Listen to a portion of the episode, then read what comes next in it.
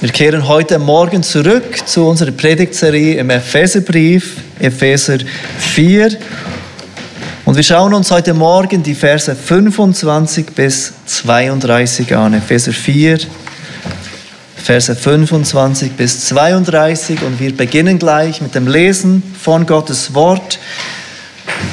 Epheser 4, ab Vers 25. Der Apostel Paulus schreibt uns die folgenden Worte, inspiriert durch den Heiligen Geist, für uns zur Unterweisung heute Morgen. Darum legt die Lüge ab und redet die Wahrheit jeder mit seinem Nächsten, denn wir sind untereinander Glieder. Zürnt ihr, so sündigt nicht. Die Sonne gehe nicht unter über eurem Zorn. Gebt auch nicht Raum dem Teufel.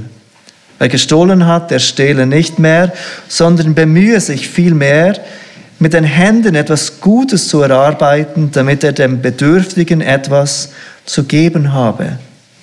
Kein schlechtes Wort soll aus eurem Mund kommen, sondern was Gutes zur Erbauung, wo es nötig ist, damit es ein Hören Gnade bringe und betrübt nicht den Heiligen Geist Gottes, mit dem ihr versiegelt worden seid für den Tag der Erlösung.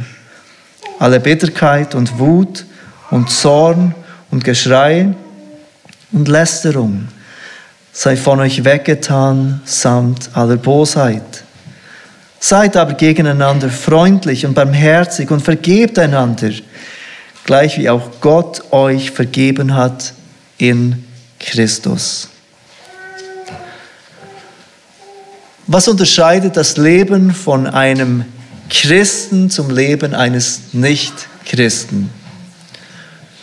Was macht das Leben eines Christen aus? Ist es, dass Christen am Sonntag in den Gottesdienst gehen, wie ein Fitnessanbeter regelmäßig in sein Fitnessstudio geht? Ist es, dass Christen aufgrund ihrer Überzeugung auf gewisse Dinge verzichten, ähnlich wie ein Veganer aufgrund von seinen Überzeugungen auf gewisse Dinge verzichtet? Oder ist es, dass Christen gewisse Wahrheiten bezeugen und bekennen, wie ein Historiker, ein Experte in Geschichte, gewisse Wahrheiten aus der Geschichte bekennt? Für den Apostel Paulus ist das Leben eines Christen ein verändertes Leben. Und natürlich beinhaltet das Leben eines Christen gewisse Dinge wie das wöchentliche Versammeln mit Geschwistern. Es beinhaltet gewisse Überzeugungen, die wir haben und aufgrund von diesen Überzeugungen tun wir gewisse Dinge nicht. Und es beinhaltet auch gewisse Wahrheiten, die wir bekennen. Aber all diese Dinge sind nichts als wertlose Religion, wenn sie nicht mit einem veränderten Leben einhergehen. Das Leben eines Christen ist ein verändertes Leben, ein Leben, das sich unterscheidet vom Leben ohne Christus. Ein Leben, das sich unterscheidet von einem Leben, das Christus nicht kennt. Der Apostel Paulus ruft uns heute Morgen in diesen Predigtext genau zu so einem veränderten Leben auf und er nennt uns fünf Bereiche. Fünf Bereiche, in denen sich unser Leben unterscheiden soll von unserem früheren Leben oder vom Leben eines Nichtchristen. Nachdem ich das gesagt habe, ist es auch wichtig zu verstehen, dass für Paulus dieses veränderte Leben ein Leben der andauernden Veränderung ist. Das Leben, das uns Paulus hier ausmalt, ist nicht ein Leben, das sich schlagartig verändert, das von einem Moment auf den anderen so aussieht, wie er uns hier darlegt. Diese Veränderung geschieht nicht in einem einzigen Augenblick, sie geschieht fortwährend, kontinuierlich, Stück für Stück und Schritt für Schritt. Das wird deutlich, wenn wir uns überlegen, dass Paulus all diese Anweisungen an Christen schreibt. Er schreibt an Christen, wenn er sie aufruft, gewisse Dinge nicht mehr zu tun und gewisse Dinge anfangen zu tun. Also auch wenn Paulus ein verändertes Leben erwartet von allen, die Christus anrufen, dann zeigen seine Anweisungen, die er an Christen schreibt, dass dieses Leben, dieses veränderte Leben ein Prozess ist. Ein Prozess, dass sich das ganze Leben weiterzieht. Wenn du heute Morgen hier bist und du siehst dich selbst als Nicht-Christ, dann solltest du diese Anweisungen, die Paulus uns hier gibt, nicht als eine Checkliste sehen. Du musst all dies tun, was er sagt, du musst all dies vermeiden, was er uns aufruft zu vermeiden und dann bist du Christ. Paulus gibt uns hier nicht den Weg, wie wir Christen werden. Er beschreibt hier nicht den Weg, wie jemand in Beziehung mit Gott treten kann, wie ein Sünder mit Gott versöhnt werden kann. Genau das hat er nämlich bereits beschrieben in den früheren Kapiteln des Epheserbriefes. Und er hat klar gemacht an vielen Stellen immer wieder, dass es aus Gnade allein ist, durch Glauben an Jesus Christus allein, dass wir gerettet werden, dass wir in Beziehung mit Gott kommen können. Gott ist der ewige und gute Schöpfer und er hat dich und mich zu seiner Ehre geschaffen. Doch du hast gegen Gott gesündigt. Du hast bewusst nicht das getan, was Gott von dir möchte. Wie jeder von uns. Wir alle gingen unseren eigenen Weg. Wir alle wurden schuldig vor diesem Gott. Wir alle wollten lieber selbst entscheiden, was gut und richtig ist für uns. Anstatt auf diese, diese guten Gebote von Gott zu achten. Wir alle waren tot in Sünde, getrennt von Gott. Das hat uns Paulus bereits mehr als klar gemacht in den vorherigen Kapiteln. Aber er hat uns auch gesagt, dass Gott reich ist an Erbarmen und dass er um seiner großen Liebe willen seinen Sohn gab, Jesus Christus. Dieser lebte ein perfektes Leben in Gehorsam gegenüber seinem Vater und er wurde ans Kreuz genagelt. Er wurde getötet, als Verbrecher behandelt. Und das nicht nur von den Menschen, auch Gott behandelte seinen Sohn als Verbrecher. Denn er legte die Sünde von jedem Menschen, der einmal glauben würde, auf ihn. Und Jesus litt und starb stellvertretend für uns für uns alle, die einmal glauben würden. Er verstand von den Toten für alle, die einmal glauben würden. Und er wurde zu Rechten Gottes erhört. Und es ist allein durch Glauben an diesen Jesus, durch den wir versöhnt werden können mit Gott. Nicht indem wir uns bemühen, das zu tun, was Paulus uns heute Morgen darlegt. Es ist allein durch Glauben an Jesus, dass wir versöhnt werden können mit diesem völlig gerechten Gott. Und er ruft dich heute Morgen auf, dich von deiner Sünde abzuwenden und all dein Vertrauen auf Christus zu setzen. Und wenn du das tust, dann vergibt dir Gott, dann macht er dich zu einem neuen Menschen. Diese anfängliche Buße ist die Grundlage für all das, was Paulus uns heute lehrt. Und er hat diesen dem vorigen Abschnitt beschrieben in dieser Metapher der Kleidung. Ich weiß nicht, ob ihr euch erinnern könnt. Wir schauen es kurz an in den Versen 20 bis 24. Er beschreibt dort das Ablegen des alten Menschen und das Anziehen des neuen Menschen. Er beschreibt auch diese anfängliche Buße, die die Grundlage ist für all das, was er uns heute Morgen lehrt. Epheser 4, Vers 20, ihr aber habt Christus nicht so kennengelernt.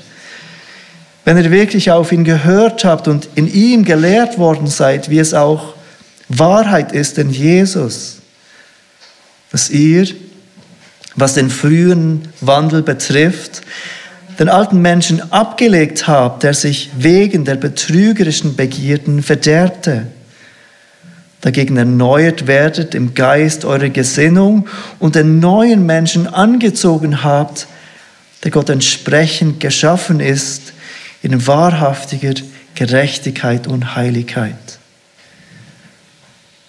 Er beschreibt hier diese anfängliche Buße, diesen Moment, in dem wir unsere Sünde einsehen, unsere Sünde vor Gott bekennen und auf Jesus Christus vertrauen, auf seine Gerechtigkeit und nicht mehr auf unsere Gerechtigkeit. Moment, in dem wir Christus kennenlernen und damit beschreibt er unser Vertrauen auf ihn, legen wir diesen alten Menschen ab und ziehen diesen neuen Menschen an.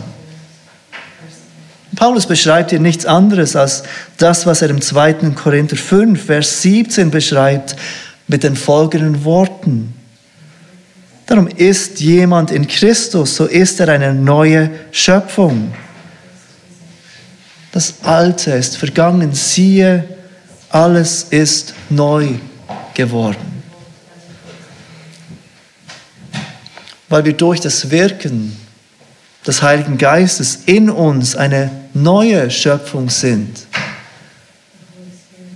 fangen wir an, ein verändertes Leben zu führen.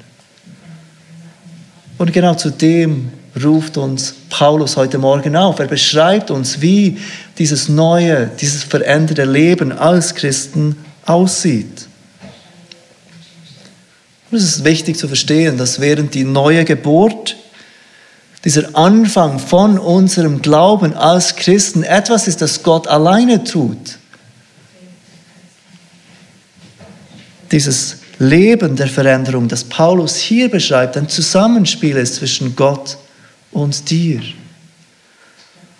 Gott, der dich stärkt und befähigt, aber du, der dies ausführt. Das ist genau das, was Paulus im Philipperbrief anspricht. Verwirklicht eure Rettung mit Furcht und Sitten. Er ruft uns auf, unsere Rettung zu verwirklichen. Aber es ist Gott, der uns das Wollen und Gelingen dazu schenkt. Es sind fünf Dinge, zu denen Paulus uns heute Morgen aufruft. Fünf Dinge, wie er dieses Leben der Veränderung beschreibt. Und natürlich gibt es noch viel mehr zu sagen zu diesem neuen Leben. Und Paulus wird uns auch noch mehr sagen, wenn wir weitergehen in diesem Epheserbrief. Aber in unserem Abschnitt sind es diese fünf Dinge, die wir heute betrachten wollen. Das erste ist Rede die Wahrheit.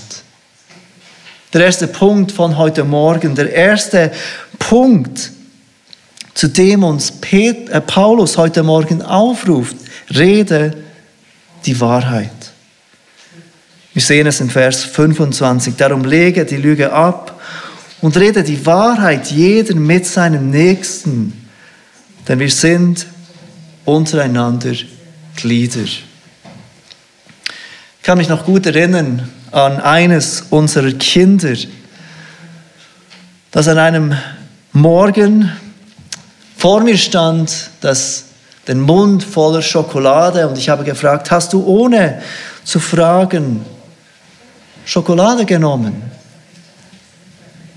Und er schaute mich an und sagte, nein. Wir Größeren sind etwas besser geworden im Lügen. Vielleicht verschweigen wir einfach wichtige Dinge, die uns unangenehm sind. Wir werden etwas gefragt, wir werden, uns wird eine unangenehme Frage gestellt und wir verschweigen das, was eigentlich die wirkliche Antwort wäre auf die Frage, weil es uns unangenehm ist, bekannt zu geben, was wirklich wahr ist. Oder wir erzählen eine Geschichte und wir fangen an zu übertreiben. Wir geben die Geschichte bewusst so wieder, dass wir schlussendlich in einem besseren Licht dastehen, dass wir spektakulärer erscheinen, als wir wirklich sind. Paulus ruft uns auf, die Lüge abzulegen. Und wahrscheinlich hat er hier nicht diese ganz offensichtliche Lüge im Blick, wenn er das sagt. Wenn er zu diesen Christen schreibt, legt die Lüge ab. Wahrscheinlich spricht er hier von diesen viel bewussteren, gekonnten, getarnten Lügen, die wir oft so gerne brauchen, um uns in einem besseren Licht darzustellen, als wirklich der Fall ist. Das Wort, das Paulus hier für Lüge braucht, ist das Wort Pseudos. Und wir kennen dieses Wort aus unserem Sprachgebrauch, Pseudo.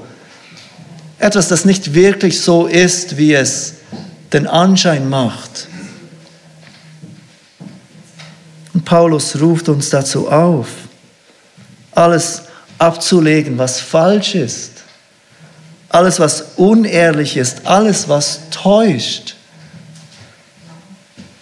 aufzuhören damit, es hinter uns zu lassen.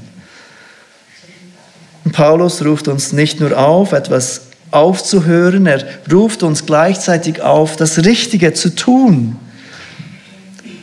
Und genauso hat er uns dieses Prinzip im letzten Abschnitt vorgestellt. Dieses Prinzip, wir legen das Alte ab, wir ziehen das Neue an.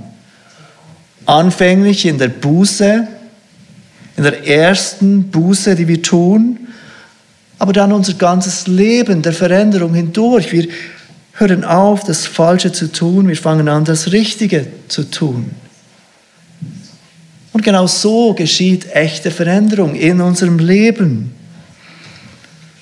Und was ist es, nach, nachdem wir die Lüge ablegen, dass wir tun sollen? Paulus sagt, redet die Wahrheit, jeder mit seinem Nächsten. Vielleicht seht ihr in euren Bibeln, dass Paulus hier die Bibel zitiert. Und es ist etwas Erstaunliches, ist es nicht, dass Paulus eigentlich etwas so Grundlegendes sagt, wir sollen die Wahrheit zueinander reden, aber er zitiert dabei die Bibel. Die Wahrheit zu sagen war nicht in jeder Kultur so erwartet, wie es heute noch ist. Unsere Kultur ist noch viel von diesen christlichen Werten geprägt. Und grundsätzlich erwartet man, dass man in der Gesellschaft die Wahrheit sagt.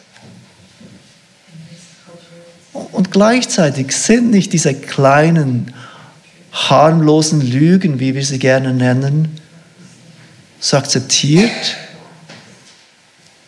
uns besser darzustellen, als wir wirklich sind, nicht ehrlich zu sein zu anderen. Paulus zitiert aus, Zachar Zacharia 8, 16 und 17 und dort steht das folgende.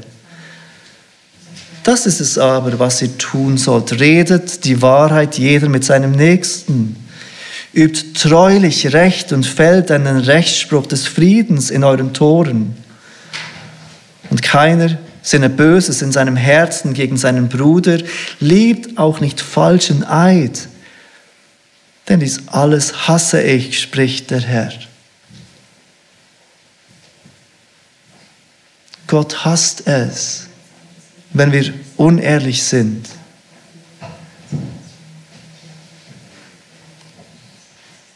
Wir sollen die Wahrheit sagen, andere nicht täuschen, ehrlich sein. Paulus geht noch etwas weiter und er sagt uns auch, warum? Warum sollen wir die Wahrheit sprechen zueinander? Paulus gibt uns den Grund im nächsten Teil dieses Verses. Weshalb sollen wir jede Lüge ablegen? Weshalb sollen wir stattdessen die Wahrheit reden? Er sagt, denn wir sind untereinander Glieder. Paulus spricht damit diese Wahrheit an, dass wir Christen Mitglieder sind voneinander, dass wir alle zum selben Leib gehören, dass wir alle zum gleichen Teil gehören und dass wir lügen gegeneinander, dass wir unehrlich sind miteinander, dass wir schlussendlich uns selbst Schaden zufügen, weil wir Teil dieses Leibes sind. John Stott, der englische Theologe, schreibt zu diesem Vers das folgende. Gemeinschaft gründet auf Vertrauen. Und Vertrauen gründet auf Wahrheit. Lieber Bruder, liebe Schwester, wenn es dir schwerfällt, tiefe Gemeinschaft zu pflegen innerhalb der Gemeinde, könnte es vielleicht daran liegen, dass das Vertrauen fehlt. Und könnte es vielleicht sein, dass das Vertrauen fehlt, weil du nicht ehrlich bist. Weil du nicht ehrlich bist mit anderen und zu anderen. Vielleicht verschweigst du wichtige Dinge über dich, damit andere besser von dir denken. Vielleicht sagst du gewisse Dinge bewusst, überbetont, übertrieben, damit gewisse Menschen besser von dir denken. Paulus ruft uns auf, rede die Wahrheit. Das ist sein erster Punkt heute Morgen, seine erste Aufforderung an uns in diesem veränderten Leben. Die zweite Aufforderung ist, sei richtig zornig. Sei richtig zornig. Und wir sehen dies im Vers 26. Zürnt ihr, so sündigt nicht. Die Sonne gehe nicht unter über eurem Zorn. Sei richtig zornig. Und wenn ich richtig sage, dann meine ich nicht so fest wie nur möglich, sondern nicht auf eine falsche Weise. Normalerweise, wenn wir über Zorn sprechen, dann meinen wir damit etwas Negatives. Und ich glaube, es ist dann auch gut, dass wir normalerweise über unseren Zorn als etwas Negatives denken.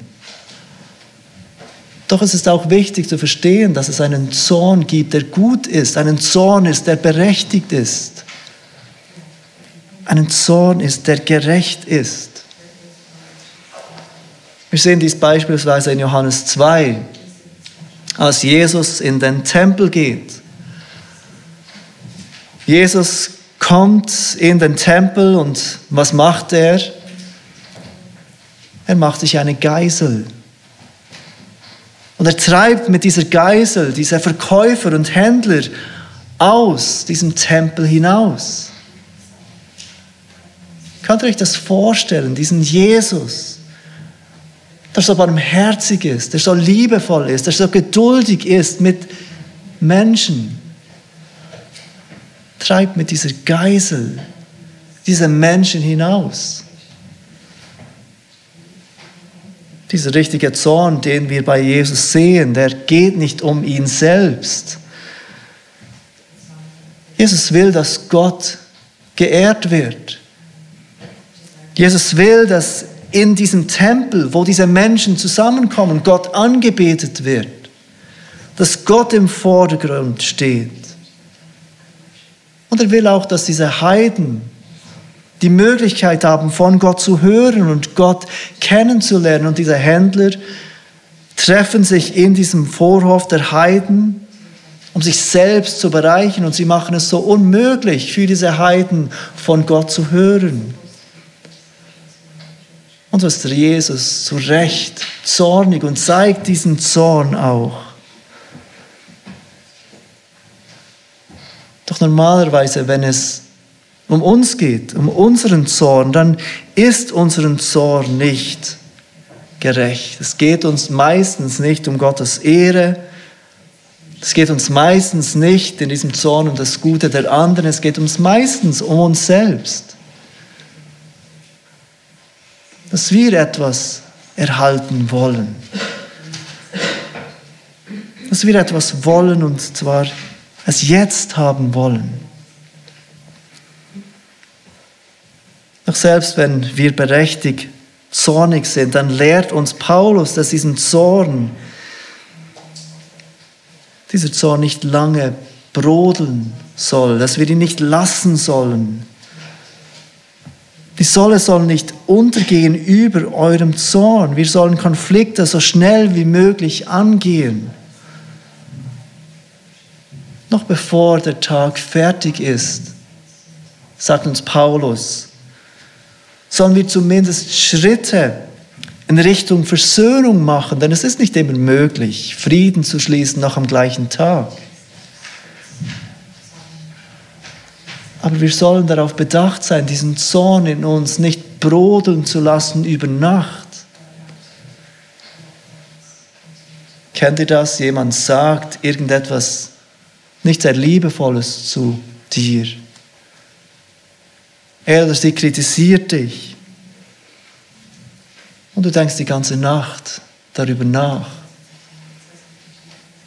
Und die Situation wird immer größer und immer schlimmer. Lass den Zorn beerdigt werden noch am gleichen Tag. Tu alles, was du kannst, damit Versöhnung geschieht, noch an diesem Tag. Und weshalb? Paulus gibt uns auch hier einen Grund. Er sagt, Vers 27, gebt auch nicht Raum dem Teufel. Paulus versteht, dass der Teufel genau einen solchen Umstand braucht. Dass dieser Zorn in mir immer größer wird. Dass dieser Zorn in mir gebraucht wird, um mich mit dieser anderen Person zu entzweien. Und was vielleicht ganz klein anfing, was vielleicht nur ein Wort war, wird in Gedanken und Gefühlen immer größer, so groß, dass ich am nächsten Tag jemand anderes Bescheid sagen muss über was die andere Person mir gesagt hat oder getan hat sodass noch mehr Menschen hineingezogen werden in diesen Konflikt. Und so wird dem Teufel unnötig Raum gegeben. Paulus schreibt übrigens all diese Dinge, auch wenn sie generell sind im Kontext der Gemeinde. Er gibt uns diese Anweisungen für das Leben miteinander als Gemeinde. Ganz sicher ist es hilfreich für Ehepartner, dass man Konflikte noch am gleichen Tag, bevor man zu Bett geht, aus dem Weg räumt. Aber Paulus hat hier auch die Beziehungen innerhalb der Gemeinde im Blick. Wenn er dazu aufruft, zürnt ihr, so sündigt nicht, die Sonne gehe nicht unter über eurem Zorn. Sei richtig zornig. Das ist die zweite Anweisung von Paulus. Die dritte Anweisung ist, gib großzügig. Gib großzügig. In Vers 28 beschreibt Paulus jemanden, der sich auf Kosten der anderen bereichert. Jemand, der sich selbst zu Vorteilen verhilft, ohne dafür seinen Teil beitragen zu wollen. Jemand, der auf Kosten der anderen profitiert. Dieses Beispiel, das er uns hier nennt, zeigt so gut, was wahre Buße ist. Dass es nicht reicht, einfach mit dem Schlechten aufzuhören. Es reicht nicht in diesem Fall, einfach mit Stehlen aufzuhören. Paulus sagt weit mehr. Vers 28, wer gestohlen hat, der stehle nicht mehr. Hör auf, auf Kosten der anderen zu leben. Hör auf, zu profitieren und etwas beitragen zu wollen. Aber dann muss es weitergehen. Das reicht noch nicht für ein Leben, das Gott ehrt. Paulus sagt weiter, diese Person soll sich bemühen, mit den Händen etwas Gutes zu erarbeiten. Er oder sie soll arbeiten, er oder sie soll beitragen. Aber auch das ist noch nicht alles. Paulus schreibt, damit er dem Bedürftigen etwas zu geben habe. Diese Person, die anfänglich nur mit sich selbst beschäftigt war, die sich Dinge nimmt, die ihr nicht gehören, für die er oder sie nicht gearbeitet hat,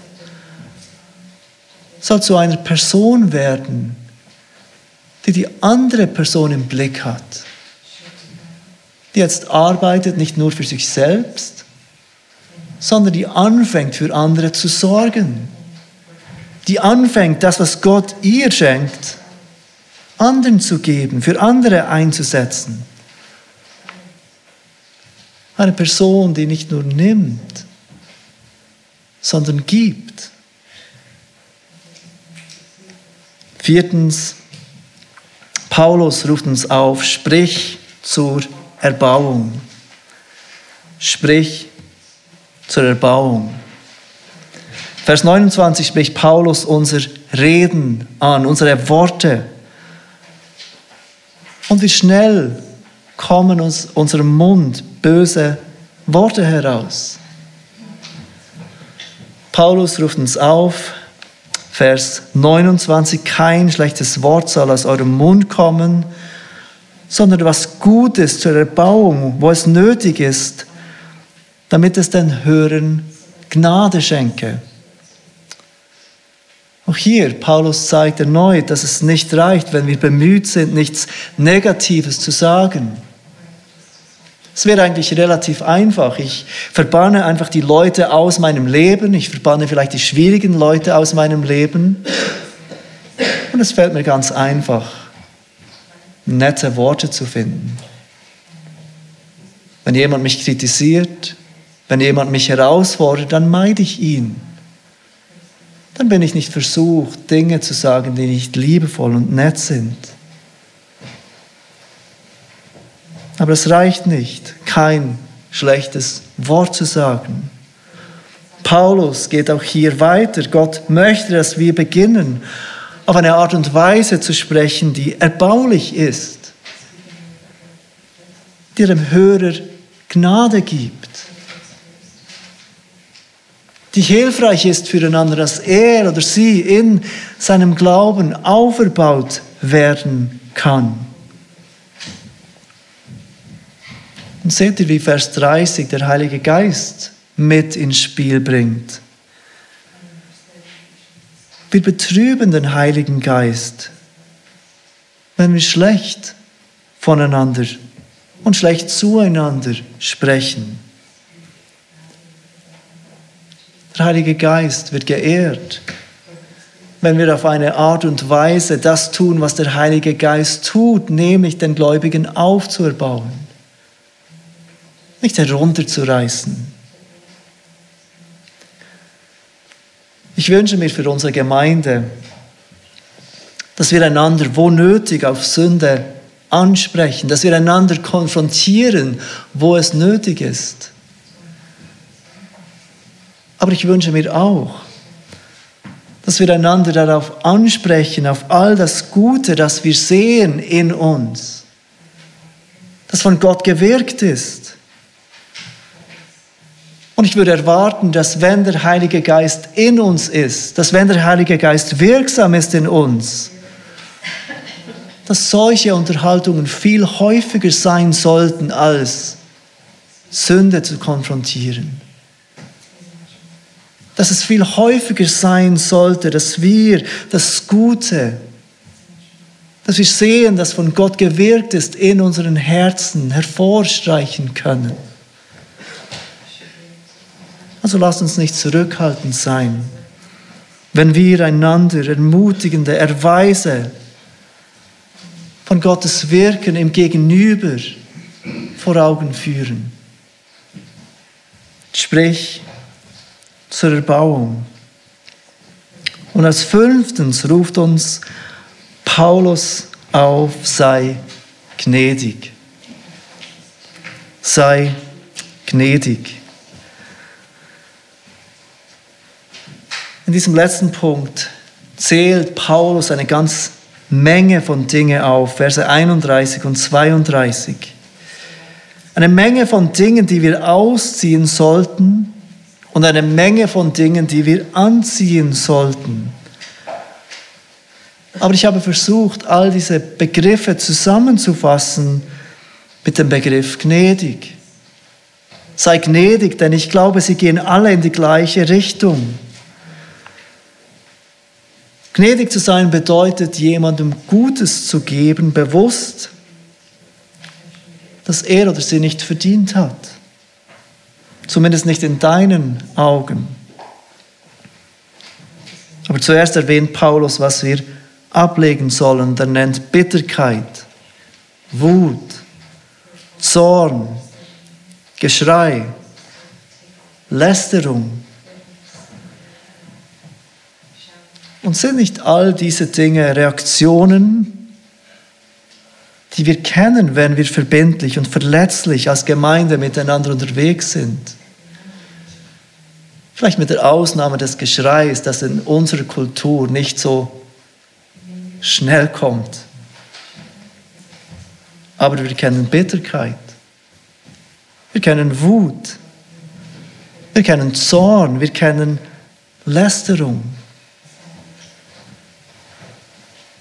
Jedes Mal, wenn die Leitung der Gemeinde etwas entscheidet, das ich nicht nachvollziehen kann, können wir versucht sein, mit Bitterkeit zu reagieren, zornig zu werden. Oder als der schwierige Bruder X, der wieder einmal gegen mich sündigt. Und anstatt mit Liebe auf diese Person zuzugehen, reagiere ich auch mit Zorn auf seinen Zorn. Vielleicht ist es nicht derjenige Zorn, der sich laut zeigt, den andere Menschen sofort wahrnehmen können. Vielleicht ist es dieser kalte, leise Zorn, der sich darin zeigt, dass ich mich einfach zurückziehe. Aber nicht nur das. Ich bin versucht anzufangen, meinen Unmut mit anderen zu teilen. Und zwar nicht mit dem Ziel, der anderen Person zu helfen, sondern mit dem Ziel, Verbündete zu finden, Menschen zu finden, die mich in meinem Zorn, in meinem Unmut unterstützen,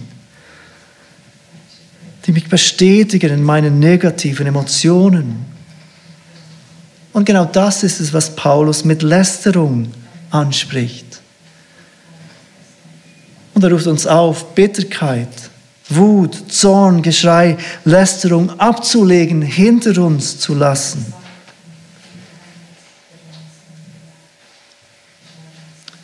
Jeder von uns sollte sich frei fühlen, denke ich, Bedenken über eine Person mit jemand anderem zu teilen. Ich glaube, es ist nicht falsch darin, wenn ich mir nicht sicher bin über die Reaktion von jemandem oder das Verhalten von jemandem und ich bitte eine Person zu Rate. Um mir zu helfen, ist das etwas, das ich ansprechen muss. Wie soll ich das einordnen? Und auch wenn ihr über mich Bedenken habt, wenn ihr aus irgendeinem Grund diese Bedenken nicht zu mir bringen könnt, dies nicht ansprechen möchtet oder könnt, dann fühlt euch frei, auf jemand anderen zuzugehen jemand anderen um Hilfe und Rat zu bitten. Das gleiche auch, wenn wir sonst in einer Beziehung der Autorität sind. Ich denke an eine Ehefrau zum Beispiel. eine Ehefrau, die Missbrauch erlebt. Sie sollte unbedingt die Freiheit haben, auf jemanden zuzugehen und um Hilfe zu bitten. Und all diese Dinge sind nicht Lästern. Es ist nicht das, was Paulus hier aufzählt als diese Lästerung. Sondern Lästern bedeutet sich bewusst negativ über jemanden äußern, um den Ruf dieser Person zu schädigen und gleichzeitig meinen eigenen Ruf besser zu machen. Und genau hier ruft Paulus uns auf, all diese Dinge samt aller Bosheit wegzutun, abzulegen und stattdessen Freundlichkeit, Barmherzigkeit und Vergebung anzuziehen.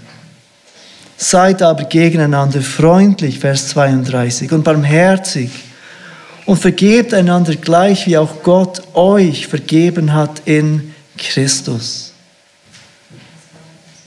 Dies soll der Umgang untereinander sein, als Geschwister im Herrn. Seid freundlich, seid barmherzig oder auch weichherzig.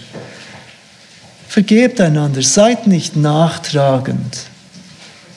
Und weshalb hat deine Schwester im Herrn dies verdient? weil dein Bruder im Herrn eigentlich so fehlerlos ist? Wenn Paulus sagt gleich, wie auch Gott euch vergeben hat in Christus. Gott, der vollkommen gerecht ist, der vollkommen gut ist, der vollkommen ist in seiner Liebe, hat uns vergeben in Christus. Jede Bosheit, jede Schuld, jede Sünde, jede Rebellion, dieser Gott zeigt uns Geduld um Geduld. Er ist barmherzig mit uns jeden Tag. Und genau deshalb sollen wir auch so mit unseren Brüdern und Schwestern im Herrn umgehen. Seht ihr, was der Apostel Paulus tut? Nachdem er diese Christen in Ephesus auf so viele Bereiche angesprochen hat, von denen sie sich abwenden sollen. So viele Bereiche, wo noch Veränderung nötig ist. Erinnert er sie an diese Vergebung, die sie in Christus haben. Was für ein passender Schluss zu diesen Aufforderungen. Und ich hoffe, dass der Heilige Geist auch dich überführt hat und dir wurden Dinge bewusst in deinem Leben, die noch nicht so sind, wie sie sollen. Vielleicht sind dir Situationen in den Sinn gekommen, in denen du nicht die Wahrheit gesprochen hast, in denen du nicht ehrlich warst mit anderen.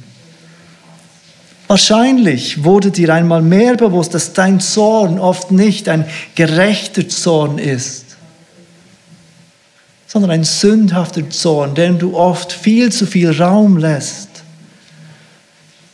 Vielleicht wurde dir von neuem bewusst, dass du, wenn du auch nicht dich selbst als Dieb beschreiben würdest, doch nicht jemand bist, der großzügig gibt und für andere sorgt. Wahrscheinlich wurdest du erinnert an Worte, die nicht zur Verbauung des anderen geführt haben. Worte, die lieblos waren, Worte, die kritisch waren. Und vielleicht ist dein Zusammenleben mit jemandem, in der Gemeinde oder in deinem Umfeld nicht von dieser Gnade geprägt, der uns Paulus aufruft, dann ist es möglicherweise dran für dich, nach dem Gottesdienst auf jemanden zuzugehen, um Vergebung zu bitten oder auch um Gott selbst um Vergebung zu bitten. Doch in all dem dürften wir an diesen letzten Satz von diesem Abschnitt denken, dass Gott uns in Christus vergeben hat und immer neu vergibt. Lass uns beten. Vater, wir danken dir für die Wahrheit von deinem Wort und wir bitten dich, dass du diese Wahrheit tief in unsere Herzen einpflanzt damit unser Leben mehr und mehr von dieser verändernden Kraft in uns geprägt werden dürfen. Amen.